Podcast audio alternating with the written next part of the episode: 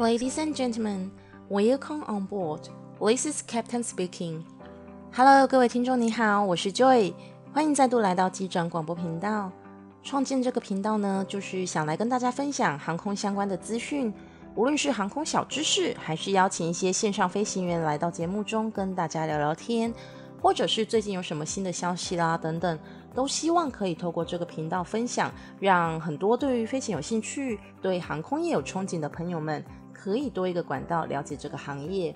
希望在有空之余呢，能提供大家一个小天地，可以放松听我们分享哦。如果说你对于我们的节目有任何的建议，或是想要听什么样的主题，也都可以到留言区告诉我们。可能有一天你就会听到自己想知道的内容哦。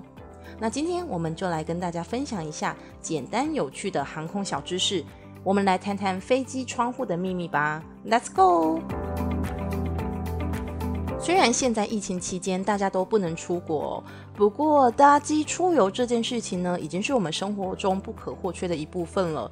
不管是寒暑假啦、连续假期啦，基本上一定要来一个国外旅游的。真的，我现在超想出国，相信现在的你也是闷到发霉了吧？我感觉在未来疫苗研发成功之后，绿岛小琉球可能会大大松一口气耶。我听说这两个地方这半年来已经下沉两公分多了，快要被大家报复性的国内旅游踏平了。说到出国，现在航空公司的选择其实也非常的多。不管是一般航空还是廉价航空，总有一种可以满足你的需求。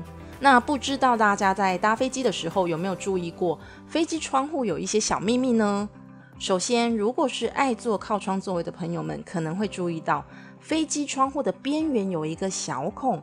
那不要看它小小不起眼哦，这可是专门为飞安做的设计哦。我们都知道，飞机飞到巡航高度后，机舱外的压力只剩下五分之一。温度降到摄氏负五十度左右，大家都看过圣母峰登山队员被冻成冰棒无法呼吸，甚至咳出血的纪录片吗？基本上，我们巡航的高度就跟圣母峰一样高，所以飞机制造商必须解决这样子的问题。他们把引擎内部高温高压的空气，经过一系列的降压与降温，再导入座舱内，让我们能够维持正常的呼吸。那这一来一往的气压差异巨大，对飞机的结构安全是一个很大的挑战。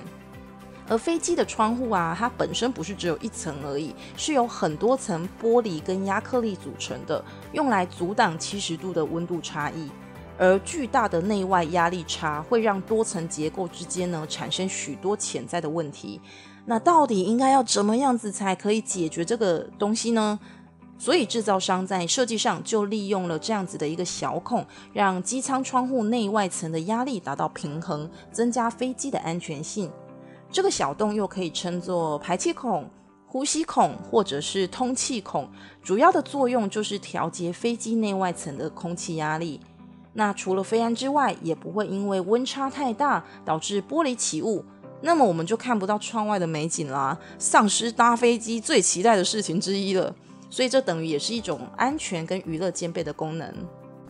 再来，飞机窗户的形状哦，其实蛮特别的，每一扇都是椭圆形，造型超可爱的吧？但是为什么会这样子设计呢？由于高空空气稀薄，空气阻力比较小，所以飞机巡航在高空中的时候是比较省油的。在二次大战的时候，喷射机蔚为风潮。英国研发出第一架喷射民航客机，叫做彗星号。彗星号呢，就曾经把窗户设计成超大的方形。不过，在服役几年的时间后，连续三架卫星号在空中解体坠毁。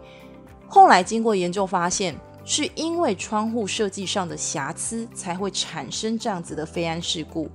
因为刚刚我们前面有提到嘛，外界大气压力跟机舱压力差了五倍。而这个压力需要一个出口，刚好这样子的方形景观窗的四个尖角就是一个非常好的出口。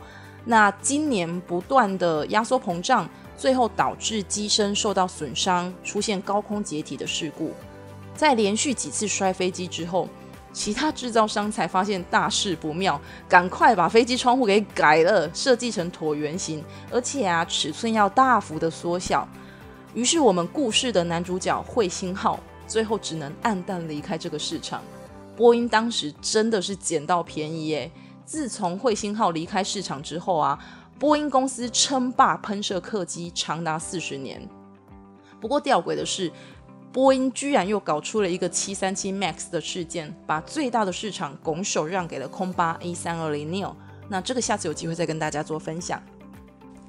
另外，因为我本身还蛮喜欢坐靠窗座位的，每次搭机都会有一个超级大的疑问：为什么窗户总是跟座位没有办法对齐呢？不管是搭火车还是高铁，基本上座位旁边就会是窗户。不过飞机有点不太一样，我每次就算选靠窗的座位，坐进去的时候就会发现，可能我只能看到窗户的一半，或者是刚好卡到那种窗户跟窗户之间的墙壁。这种时候就会觉得啊，我太衰了吧！就是怎么学会会学到这一种。所以其实当时在设计飞机的时候，制造商是想要把窗户跟座位对齐的。不过我们大家都知道，航空公司毕竟是要盈利的嘛，所以为了能够卖出更多的机位，因此会去调整座椅之间的间距，塞进更多的座位，这样子就会出现窗户跟椅子对不上的问题。还有就是说，每次在飞机起飞与降落的时候，空服员都会进行 safety check，要求所有乘客在起降过程中要把窗户的遮阳板全部打开来。这不是为了妨碍你睡觉，也不是为了就是要叫你起床啦。这其实是为了飞行安全考量。根据统计显示啊，飞行最容易失事的阶段，就是在起飞的三分钟，还有降落的八分钟以内。这段时间是所谓的黄金十一分钟哦，是最容易发生状况的阶段。所以说，在这个期间内，不是只有飞行员要注意而已。不管是空服员还是机上所有的乘客，也都可以观察窗户外面的景象。如果真的这么幸运，机长失手砸了飞机，乘客能以最快的速度了解外界的环境。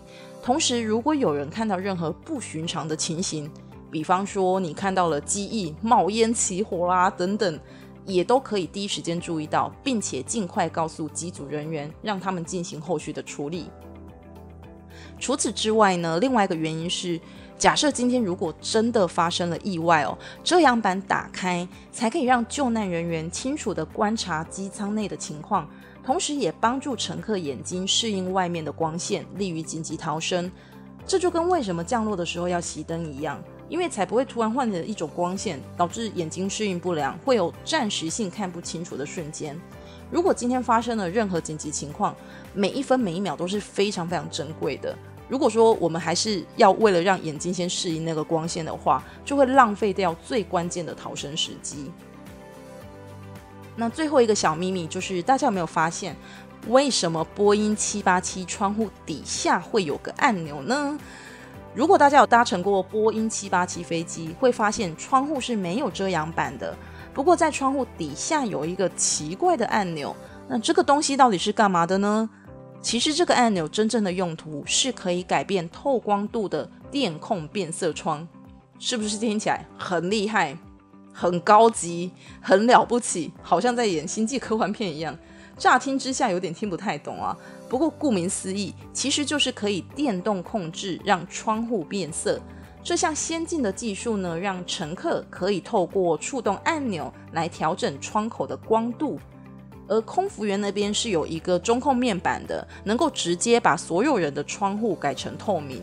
这样子的话，就省去了每次在起降过程中，空服员还要不断的宣导，请所有的乘客打开遮阳板这个步骤了。所以，如果有一些比较手痒的朋友有偷偷按过，可能就会知道哦，为什为什么这个按键在地面按的时候是没有反应的？因为这个就是要等到飞机起飞巡航之后才可以做使用。好啦，以上就是今天我想要跟大家分享的航空小知识。下次有机会搭飞机的时候，也可以多留意一下飞机窗户的构造。航空器呢是非常非常精密的仪器，其中每一项的设计绝对不是毫无用处的，大多数都是为了飞行安全的考量而做的哦。所以你看，就算只是一片小小的窗户，也是隐藏了很多精密的心思跟设计呢。今天谢谢大家的收听。那飞机窗户的设计是不是真的非常有趣呢？我是 Joy。如果你喜欢机长广播这个节目的话，不要忘了订阅我们的频道哦。我们下次再见，拜拜。